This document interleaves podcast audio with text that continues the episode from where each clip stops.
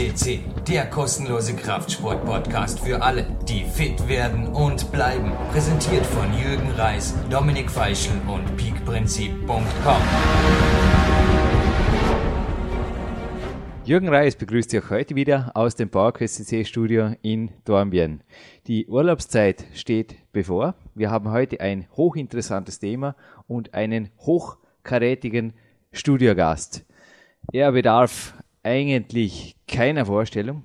Tippen Sie einfach, wie ich eben seinen Vornamen Sebastian in die Podcast-Suche auf PowerQuest.cc und Sie werden nicht überrascht sein. Er hat nicht nur Peak-Athleten-Geschichte geschrieben, er hat PowerQuest.cc Geschichte geschrieben. Begrüßen Sie mit mir Sebastian Wedel. Hallo Sebastian. Hallo Jürgen, hallo. Ich habe es eben erwähnt. Leaving on a Jet Plane, das ist ein nettes Lied auf dem Soundtrack von Armageddon. Es geht auch dir so, dass du in Kürze in einen Jumbo steigst und über den großen Teich segelst. Damit daraus nicht wie in Armageddon ein Himmelfahrtskommando wird, denke ich, sitzen wir heute hier im Studio. Ja, ja, perfekt. Na, es, es wäre schon schön, wenn ich vom Urlaub gleich mich erholen kann und profitieren kann. Ja, das ist das heutige Ziel. Allerdings gibt es da für einen Peak-Athleten einiges zu beachten, speziell wenn Jet Lag, also Zeitverschiebung, ein Thema ist. Du hast dir einige Fragen vorbereitet. Dies ist ein Live-Coaching und dies ist ein Live-Coaching, das natürlich dann wieder auch unserer Podcast-Gemeinde zur Verfügung stehen wird. Ja, perfekt. Äh, ich danke dir erstmal für die Zeit, Jürgen. Und ich würde gleich mit der ersten Frage starten. Du weißt ja, ich fliege ja über einen großen Teich, wie eben schon erwähnt. Und die erste Frage wäre gleich wegen dem Jetlag. Wenn ich ankomme, ich weiß, ich werde müde sein, es wird eine neue Situation sein wie, wie gehe ich, wie verhalte ich mich oder so? Weil es ist natürlich so, ich sitze stundenlang im Flieger und dann will ich natürlich auch trainieren und, und gerade mal ist er dann aufgeregt etc. Was empfehlst du mir, um den Jetlag zu kompensieren? Für alle, die die Vorgeschichte vom Sebastian noch nicht kennen, der Sebastian fliegt nicht nach Amerika, um sich da zwei Wochen an den Strand zu flacken. Das gehört zwar sicherlich auch dazu. Aber das Sonnenbrüten ist bei dir mit Aktivität verbunden. Du besuchst Venice Beach, quasi die Location der Bodybuilding-Szene. Du willst dort trainieren, du willst dort auch tolle Fotos mitbringen. Du hast es uns versprochen mit dem PowerQuest CC T-Shirt. Du willst quasi als Peak-Athlet, als Wettkämpfer, du hast darauf hingepiekt, dort präsent sein. Ja, richtig, richtig. Nein, Sonne genieße ich auch und so, aber nur wenn sie mir auf den Rücken scheint, wenn ich die Handel stemme. Wow, klingt gut. Sebastian, es ist für einen Wettkampfathleten so, dass es nur eines gibt. Sofort rein in den Tagesrhythmus, akklimatisieren und den Körper und den Geist sofort fit machen auf den neuen Tagesrhythmus. Es gibt, wir hatten auch schon Schlafforscher hier im Podcast, wie den Dr. Züley, es gibt verschiedene Schlafforscher, die von Theorien sprechen wie eine Stunde Zeitverschiebung bedeutet ein Tag Akklimatisation. Diese Zeit hast du ganz einfach nicht. Du hast sofort als Peak-Athlet da drüben zu funktionieren. Und du wirst auch sehen, wenn du mit dieser Einstellung sofort ins Abenteuer startest, das heißt die lokale Tageszeit zu deinem machst, wird das sehr gut funktionieren. Ich empfehle dir sehr viel Sonnenlicht untertags, sehr viel Bewegung, sehr viel Aktivität untertags und natürlich die eine oder andere Stunde Schlaf mehr, was aber im Urlaub normalerweise auch kein Problem ist. Mhm. Und der Tagesablauf, würdest du den groß ändern oder bleibe ich einfach bei dem Tagesablauf? Meine normalen Stunden Schlaf etc. und dann einfach wie gehabt fortfahren? Ich habe hier in Asien, du hast meine Protokolle im Peak Time gelesen, ich habe in Asien, in Amerika, egal wo ich war, meinen Tagesablauf beibehalten. Ich stehe auf, ich mache mein Cardio, egal wo ich bin. Natürlich habe ich in Asien nicht meinen Cross-Stepper mitgenommen, genauso wie ich beim Clarence Bass nicht mit Ergobike aufgetaucht bin. Nein, aber die Jogging-Schuhe waren dabei und ich war jeden Morgen in Bewegung. Ich habe auch mit dem Clarence circa um dieselbe Zeit trainiert. In Asien waren auch die Weltcups am Vormittag. Also halte dich einfach an den Rhythmus und ignoriere die seltsamen Signale deines Körpers. Der ab und zu sagt, ähm, irgendwas stimmt nicht, aber je mehr du ihm vorspielst, es ist einfach so, wie du es bestimmst, du bist der Big Boss, desto besser wird die Sache auch gelingen. Du wirst dich sehr schnell akklimatisieren und Gedanken haben Macht über deinen Körper. Mhm. Apropos Gedanken. Äh, nun ist es ja dort eine neue Situation, äh, ein neues Umfeld, ein neues Studio etc. Ich werde ja verschiedene Studios dort abklappern und die ganz großen Studios auch besuchen, wo die ganz dicken Tiere da trainieren und ja eben. Und nun würde ich gern noch wissen, ähm, würdest du die Übungen, die du, die ich hier mache, erfolgreich hier mache, soll ich die beibehalten oder auf Experimente mich einlassen oder, weil es ist natürlich schon so, man schaut dann und dann sieht man, was das Monster tut und, und dann denkt man, oh, könnte ich auch mal probieren oder soll ich bei dem Altbewährten bleiben? Nun, du kannst dir vorstellen, dass bei mir auch im Weltcup immer wieder Athleten daherkommen, wo ich mir denke, naja, Monster sind es nicht, aber von einem anderen Stern eventuell. Der größte Fehler, den du als fitter Wettkampfathlet machen kannst, ist bereits in den Tagen zuvor, da werden die Leute oft übermütig. Und erst recht, wenn es dann soweit ist, wenn die Fotosession ansteht und wenn einfach alles passt und du willst natürlich mittrainieren, du willst hier nicht im Schatten eines anderen stehen, aber du weißt nichts über ihn. Also auch meine Betreuer haben mich hier schon gewarnt, du weißt nicht, mit welchen Mitteln er arbeitet, beim Bodybuilding erst recht ist die Chance natürlich noch größer als in meinem Sport. Du weißt nichts über das, was er normalerweise trainiert. Also lass dich niemals außerhalb des Wettkampfes, den Wettkampf und die Ziele, die weißt du, die setzt du dir selbst. Lass dich niemals außerhalb des Wettkampfes auf eine neue Disziplin oder einen neuen Wettkampf ein. Das ist ganz, ganz wichtig. Gerade wenn du in fremden Ländern, in ungewohnten Gyms bist, trainiere das, was du gewohnt bist. Keep the basics. Zum Thema selbsterfüllende Prophezeiung. Es hat übrigens beim letzten Podcast funktioniert.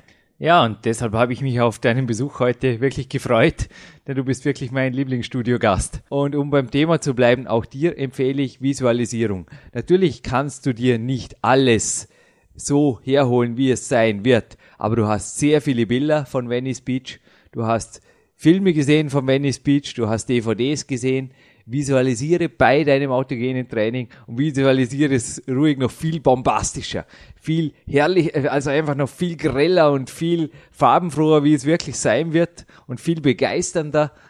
Diese Bilder, was da auf dich zukommt und leg all deine Begeisterung schon ins autogene Training rein. Ich garantiere dir, ja, da wird der Jetlag ganz schnell so in den Hintergrund rücken, dass du dir denkst, äh, worüber habe ich da mit Jürgen eigentlich gesprochen? Was für Themen haben mich denn da beschäftigt? okay, das klingt ja echt fantastisch. Also am liebsten würde ich jetzt schon fliegen. Na, ähm, äh, dann, wir haben ja in meinem Trainingsplan so eine wunderbare Welle eingearbeitet.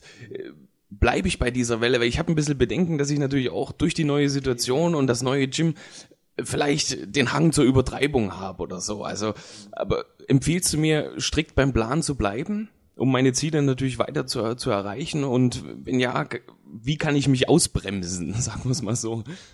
Du hast gepiekt, Sebastian. Du bist in Peakform. Ich sehe dich hier vor mir sitzen. Du bist ich kann's, kann mich nur wiederholen von den letzten Podcast. Hier am liebsten hätte ich einen Videopodcast, dann können wir das gleich live übertragen. Es ist unglaublich, wie fit du geworden bist, wie fit du gewachsen bist. Jetzt ist Zeit, das Ganze auch auszukosten. Du fliegst am Sonntag. Wir haben jetzt Mittwoch. Das heißt, der Rest der Woche ist für dich easy going. Und wie ich es vorher gesagt habe, komm bitte nicht auf falsche Gedanken. Das ist eben oft auch der übermotivierte Wettkämpfer. Du willst noch ein bisschen fitter sein, du willst noch einen Einschnitt mehr sehen in der Muskulatur. Das geht nicht mehr. Du kannst in den letzten drei, vier Tagen nichts mehr gut machen. Freu dich auf Venice Beach. Es wird ohnehin jetzt bald der Stress losgehen. Du fliegst ja auch mit der Freundin gemeinsam, dass du einfach alles seine Bahnen nimmt. Du bist der Chef, das heißt, du hast vieles zu organisieren. Du hast einfach ist der ganze Reise, Stress, die Vorbereitung, es lohnt sich nicht. Nimm da jetzt schon das Training zurück und drüben konzentriere dich einfach auf das, was du wirklich vorhast, also deine entsprechenden Leistungen, auch die Fotos, dass das wirklich so abläuft, wie du willst. Sei ein Profi. Hör auf deinen Körper und ein Tipp, den ich dir noch an die Hand gebe, ist auf jeden Fall die Qualität. Die wirst du trotz Jetlag beibehalten können. Aber bei der Quantität, bei der Substanz, da wird's hapern. Da wird's hapern. Aber das ist auch kein Problem. Denn genauso wie ich nur ein, zwei, drei Weltcup-Touren klettern muss und das war's, genauso musst auch du nicht stundenlang hier im Venice Beach Gym rum trainieren. Da wird auch deine Freundin nicht begeistert sein, Sebastian. Also genieße hier einfach den Urlaub und sei nicht überrascht, wenn schon der Morgenlauf für dich anstrengender ist als zu Hause. Wenn einfach teilweise auch der dritte und vierte Satz, der zu Hause noch gut ging, plötzlich mit erheblichen Leistungseinbrüchen belohnt wird, unter Anführungszeichen. Versteht er deinen Körper. Er hat was durchgemacht durch den Jetlag. Er ist in einer neuen Situation. Bitte lass Reserve. Und Malibu Beach, ich war selbst schon dort, ist auch ein Ort, wo sich ja, Männer genauso wohlfühlen können wie im Eisenkäfig von Venice Beach. okay, gut. Und ähm, dann noch eine Frage zu, zum Training. Äh, also jetzt, es ist zwar jetzt schon ein bisschen zurück, aber die, einfach die Vorbereitung. Ähm, es ist ja so, dass man natürlich, wie du vorhin schon gesagt hast, dass man nochmal alles geben will, gerade da für das Training. Ist es ratsam, über die Stränge zu schlagen, um sich da so extrem vorzubereiten oder äh, dass man es ausklingen lässt bis zum Abflug? Schlimmste, was dir passieren kann, ist Übertraining. Das schaut nicht nur im Spiegel nicht gut aus, jetzt bei dir, wenn es einmal um die Fotos geht. Das steigt natürlich leistungsmäßig über. Du riskierst auch, dass dein Immunsystem da eventuell, dass du also mit deiner Erkältung in Urlaub startest oder so, oder dass dich da im Flieger durch die Klimaanlage nur was erwischt, weil dein Immunsystem übertrainingsbedingt nicht so gut drauf war, das Schlimmste, was passieren kann. Keinesfalls. Du nimmst, wie ich es eben gesagt habe, mein idealer Peak vor dem Weltcup-Bewerb, lieb sieben bis neun Tage vorm Bewerb weg. Du hast es gelesen im Big Bauer. Ich habe da den Hans-Peter Sigris, den Schweizer Nationaltrainer, zitiert. Er hat ganz klar gesagt, dass also vor dem Bewerben eher noch ein Ruhetag mehr drin ist und dass eben die letzte Peak-Einheit, die sollte sieben bis neun Tage vor deiner Fotosession sein. Danach wird nicht pausiert. Es wird kontrolliert trainiert. Es kommt auch genug Bewegung rein. Also mach Spaziergänge mit deinem Hund, mach deine Radtouren weiter, halte dich fit. Also dein Körper soll keinesfalls in Passivität oder irgendwas verfallen, aber lass dort die Spitzen im Training weg. Spare das wirklich auf für Venice Beach, denn dort sind die Spitzen doppelt so hoch und dort machen sie natürlich doppelt so viel Spaß. Denn schließlich hast du dafür auch gearbeitet die letzten Wochen. Mhm. Okay. Und äh, was würdest du sagen als Profi, wie viel Spitzen würdest du in drei Wochen Urlaub einbauen? Kann man das so sagen als, als Richtwert oder, weil jeden Tag ist, ist sicher Quatsch oder so. Das soll ja eine richtige Spitze sein. Ja, also jeder Tag, denke ich, wie gesagt, dafür ist das Leben auch zu bunt da drüben. Das, das wird deine Freundin ohnehin nicht zulassen. Sebastian, wenn ich Weltcups hatte jetzt in Asien, da war die Spitze zwei Tage, Samstag, Sonntag, und dann war wieder eine Woche Ruhe. Und in der Woche wurde oft mittwochs noch trainiert, beispielsweise in Peking an der Jugend-WM-Wand damals 2006, beziehungsweise dass auch sonst zwischendrin einfach noch Fit-Halteeinheiten gestartet wurden. Wie im, in Singapur, da hatten wir auch einen Kletterraum, in dem er trainiert werden konnte, beziehungsweise ein Gym im Hotel. Das ging gut. Aber ich habe dann oft am Mittwoch, spätestens am Mittwoch, die letzte Einheit gemacht. Donnerstag, Freitag war wieder frei und dann kam die nächste Spitze, Samstag, Sonntag beim Weltcup. Ein ähnliches Wochenschema. Es gleicht meiner Peak-Woche, die ich schon in meinem allerersten Buch beschrieben habe. Ein ähnliches Wochenschema empfehle ich auch dir. So bleibt genügend Zeit für Erholung, aber auch für Höchstleistungen, aber auf der anderen Seite natürlich auch genügend Zeit für Leben. Hey, Land der unbegrenzten Möglichkeiten. Drauf! ja, ja, das stimmt natürlich. Aber ich muss ja sagen, also der Sport ist natürlich auch mein Leben. Und was mich natürlich noch interessiert, was ja gerade auch meine Freundin angesprochen ist, natürlich so, man will auch was sehen, man will ein bisschen rumfahren. Nun, meine Frage ist, dort sind ja andere Dimensionen. Also man fährt einfach ein bisschen länger oder so, es ist alles ein bisschen weiter weg.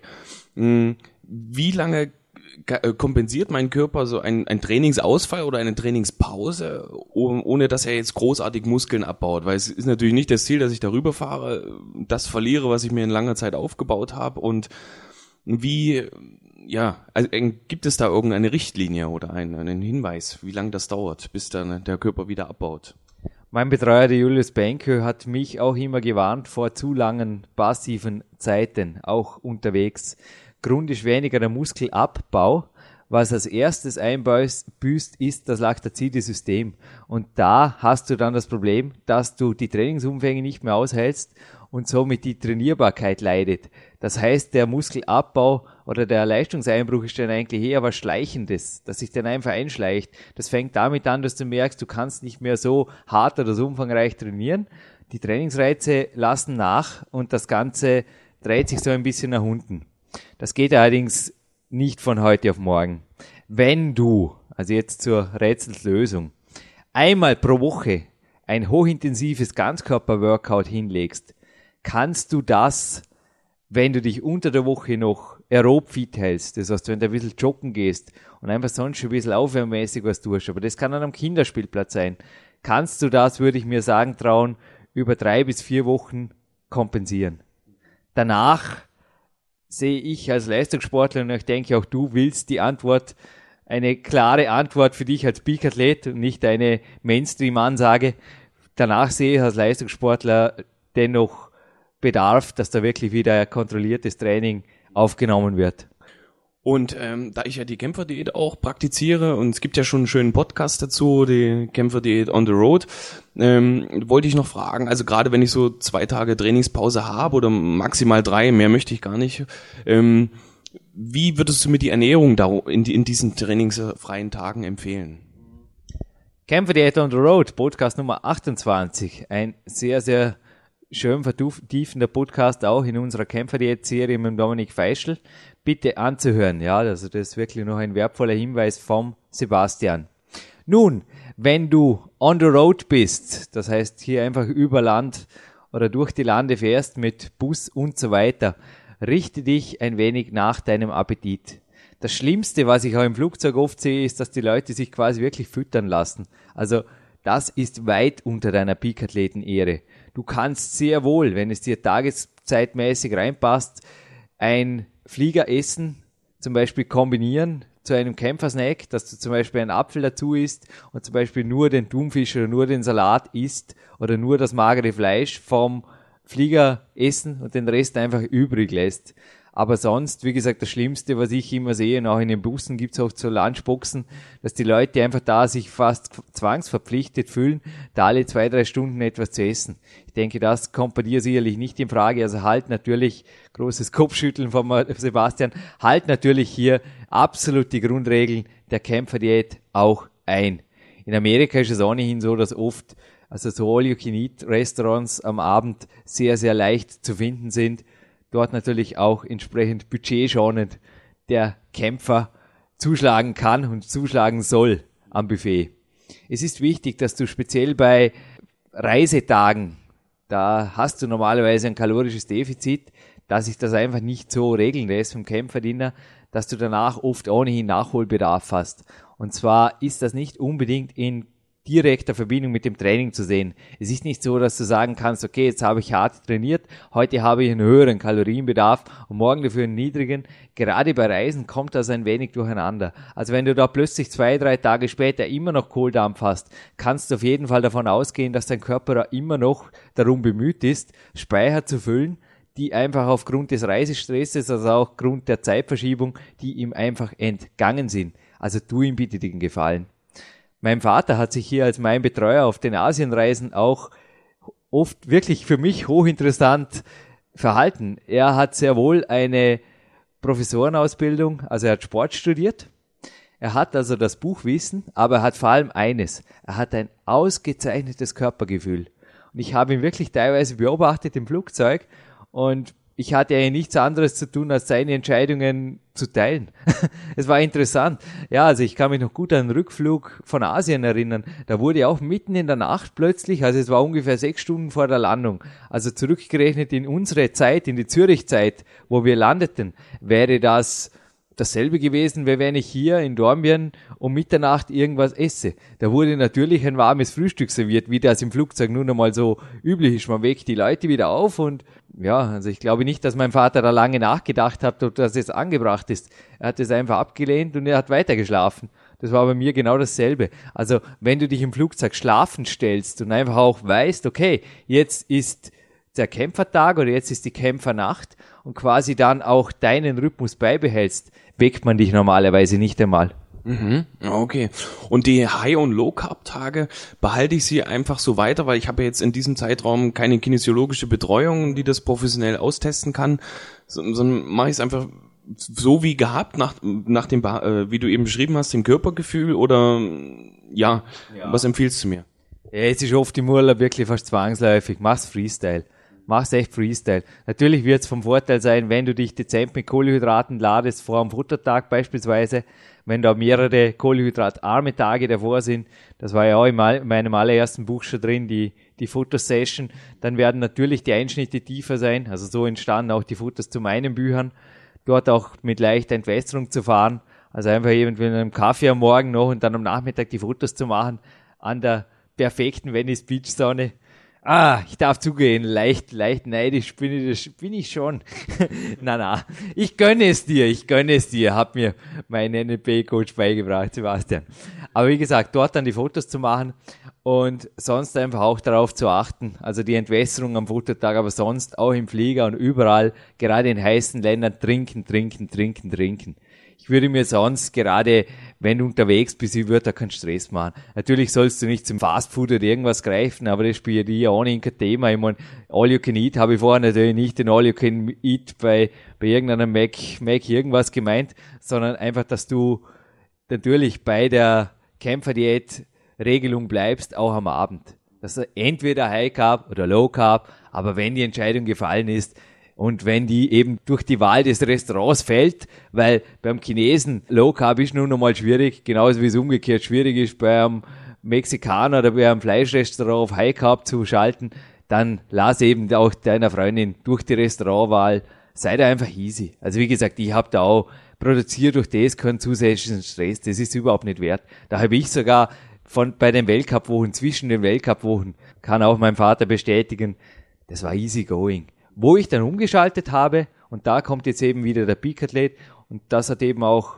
mein Vater natürlich akzeptiert, das waren dann die zwei Tage davor. Also 48 Stunden vor dem Bewerb habe ich dann wieder angefangen, oft mir vor Ort die Dinge einzukaufen, hatte am Hotelzimmer mein standardisiertes Essen. Ja, und das war's dann. Da war wieder der Urlaub beendet. Zumindest vorübergehend. Ja, okay. Nein, du, du, kennst mich ja und du weißt ja, dass ich da auch im Urlaub professionell sein möchte und deshalb Mischkost kein Thema oder so. Das ist okay. Als letztes hätte ich noch eine Frage zur Supplementierung. Für mich ist noch wichtig, ich kann ja leider nicht so viel mitnehmen in die USA. Du weißt, die Einfuhrgesetze sind ein bisschen schwierig und die ganze Situation. Ähm, dann würde ich mir dort eben gerne was kaufen und nun geht es mir darum, eine, die Grundsupplementierung zusammenzustellen. Ich möchte jetzt keine Experimente dort machen durch irgendwelche wilden Dinge mit irgendwelchen ja Produkten, die ich nicht kenne und auf die ich mich nicht verlassen sollte. Also Eiweiß ist sicher äh, das Nonplusultra, was ich weiterhin zu mir nehmen muss und dann äh, diverse Vitamine, Mineralien etc. Hm, hast du noch eine Ergänzung für mich, worauf ich drauf achten soll oder so, dass ich da jetzt nicht in, in eine Falle tappe oder so und dann jetzt in Anführungsstrichen dann Doping verseuchtes Zeug oder so kaufe oder da habe ich ein bisschen Angst vor. Ja, ich würde Grundsupplementierung würde ich auf jeden Fall rübernehmen. Es ist, du hast vorgesagt, vom Transport, vom Zoll her natürlich so, dass mir auch in Zürich bereits die Koffer geöffnet wurden und eine Dame hat da fein säuberlich alles ausgeräumt und danach wieder eingepackt. Ja, ich hatte zwar danach schön geordnete Kleidung, aber natürlich ging da gleich mal eine Stunde flöten und es war relativ nervig. Es ist so, dass wenn du geschlossene Supplemente, Büchsen rüber nimmst, das tatsächlich ein Problem sein kann. Wenn die allerdings schon offen sind und einzelne Kapseln fehlen, dann ist klar, dass du das nicht wieder verkaufst, vor allem wenn du nicht 10 Aminobüchsen rüber transportierst und das wird auch nicht beim Zoll auffallen. Das ist, soweit ich weiß, kein Problem. Wenn es sich wirklich nur um, um Vitaminpräparate oder irgendwas handelt, sehe ich da absolut kein Problem. Es ist so, dass speziell Supplemente amerikanischer Hersteller mit Vorsicht zu beachten sind. Also in diesen Firmen, es ist bekannt, dass teilweise europäische Importeure andere Chargen bekommen als die Amerikaner selbst. In Amerika sind anscheinend die Gesetze anders. Das bedeutet, dass dort sehr wohl auch von renommierten Firmen, ich nenne jetzt natürlich keine Namen, aber dass sehr wohl auch von renommierten Firmen, die hier als absolut sauber gelten, auch ihre Dopingzertifikate haben, drüben eventuell parallel dazu auch Anabolika abfüllen. Und es ist einfach so, dass du hier aufpassen musst. Das ist deine Pflicht als Peak-Athlet. Auch ich werde ohnehin immer wieder Doping getestet. Es ist einfach so, dass hier auch für dich klar ist, keep care.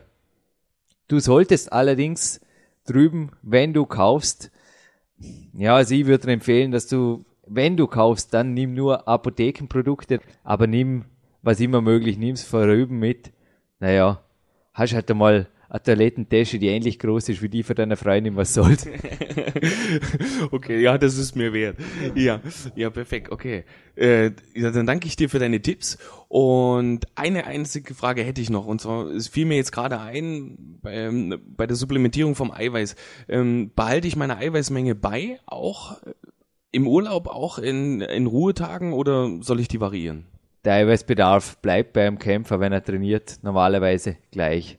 Sollte so einfach mehrere Tage zum Beispiel im Bus unterwegs sein oder fast gar keine Bewegung haben, dann wird dein Körper automatisch den Hunger zurückschrauben. Es ist entscheidend, dass Eiweiß nicht zur Energie verwertet wird. Solange die Kalorien hoch genug sind, gehört auch die Eiweißzufuhr hoch genug. Mhm. Okay, perfekt. Alles klar, Jürgen. Ich bedanke mich ganz herzlich und ich freue mich, wenn ich dir erzählen kann, wie es war und dir die Fotos zeigen kann. Danke. Nun, Sebastian, ich lasse dich erst gehen. Ich war heute beim Rudi Pfeiffer, wollte dir ein Supplement besorgen. Es war ausverkauft. beim Mark Dorninger ist selbiges und ich habe noch eine offene Büchse. Und da ich vorher von offenen Büchsen gesprochen habe, die du mitnehmen kannst, dachte ich mir gerade für einen Jetlag auf jeden Fall ein Supplement neu in unserer Linie, das dir helfen wird. Es ist das Relax Plus, das ich auch im PowerQuest Buch beschrieben habe. Ich gebe dir gerne meine offene Büchse mit, sofern man übergangsmäßig ein paar Kapseln da lässt. Es ist wirklich unglaublich, wie schnell dieses Supplement jetzt einfach weg war, die erste Charge ausverkauft war. Aber es ist wirklich ein, ein tolles Supplement, das wunderbar schlafen lässt und auch auf natürlichem Wege einfach die Regeneration fördert. Du fliegst allerdings erst, du hast vorher am Bildschirm gesehen, ich habe ihn dir gezeigt, der Brief von Arnold Schwarzenegger ist fertig. Wir haben im Podcast Nummer 99 darüber gesprochen. Ich freue mich, dass du den mitnimmst. Und wenn der in deinen Händen ist, dann sage ich dir, leave on a jet plane and peak, Sebastian. Vielen Dank, Jürgen. Danke.